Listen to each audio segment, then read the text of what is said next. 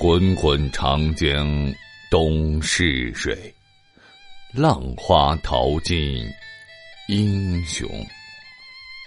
中华民族数千年的文明史，如雄风，携带着岁月的尘埃和先人们的铿锵行迹，绵延而来。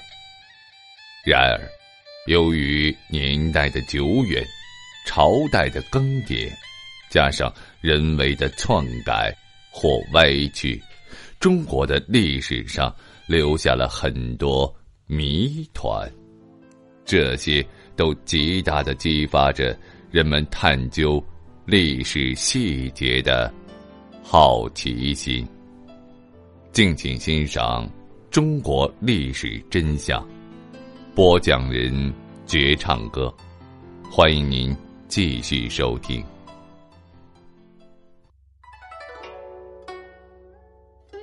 唐太宗李世民和魏征的故事曾被世人所称道，并传为千古美谈。唐太宗曾说：“以铜为镜，可以正衣冠；以古为镜，可以知兴衰；以人为镜，可以明得失。”魏征此时他还很伤心的说自己失去了一面。宝贵的镜子，可是谁又能想到，魏征死后不久，李世民就亲自砸了魏征的墓碑，变脸比翻书还快。魏征，河北人，曾是太子李建成的重要谋士。玄武门之变以后，李世民在审问魏征时问道：“你为什么为李建成出谋划策，与我作对啊？”魏征神情自若的说道：“如果太子早听从我的意见话，就不会有今日之死了。”李世民非但没有怪罪于魏征，而且还对他委以重任。唐太宗初登基，踌躇满志，励精图治，常常把魏征带到寝殿中，跟他讨论自己为政的得失。魏征原本就是经国济世之大才，此时喜逢知己之主，当然竭诚辅佐，知无不言，言无不尽。唐太宗也欣赏采纳魏征的意见，还夸奖魏征说：“人家都说魏征举止粗鲁，我看这正是他妩媚可爱的地方。”魏征性格耿直，敢于犯言直谏。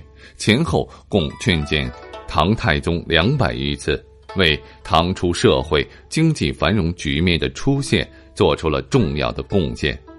有一次，唐太宗准备对关中地区十六至十八岁的男子实行大规模征兵，魏征极力反对。他说：“如果把水抽干而捕鱼，今年是能捕到很多鱼，可是到明年就捕不到鱼了。”如果把森林烧了抓野兽，那么第二年就没有野兽可抓了。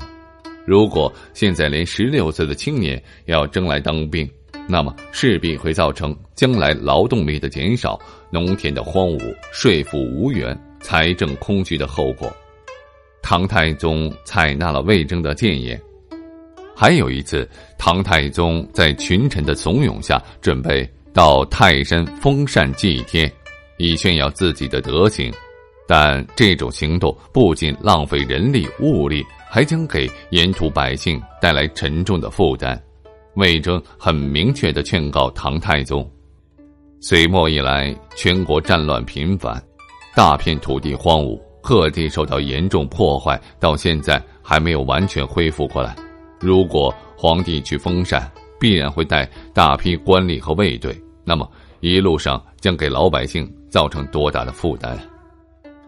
唐太宗由此想到隋朝灭亡的教训，立即取消了封禅的计划。又有一次，唐太宗问魏征：“为什么历史上的君王有明君和昏君之分呢？”魏征说：“兼听则明，偏信则暗。还列举了历史上尧舜贤君和夏桀秦二世等昏君的例子，说：治理天下的君王如果能够采纳来自下面的意见，那夏经就能上大，就不会受到蒙蔽。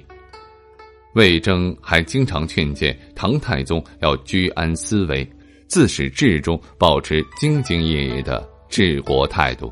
后来他觉得唐太宗不像早先那样节俭朴素、体恤百姓、勤于治国了，就写了一份谏书提醒唐太宗。唐太宗看后觉得魏征提的很对，就把他的谏书贴在了墙上，时时观看，以便提醒自己不要松懈。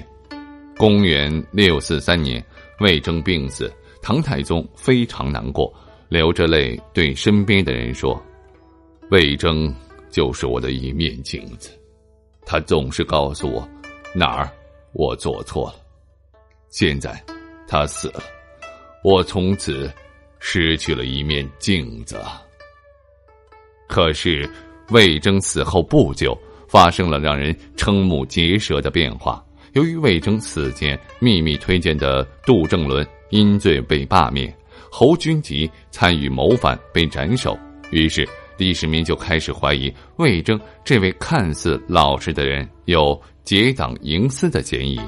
后来，唐太宗又得知魏征曾把谏书给记录历史的褚遂良观看，更加怀疑魏征是故意博取清正的名声，心里很不高兴。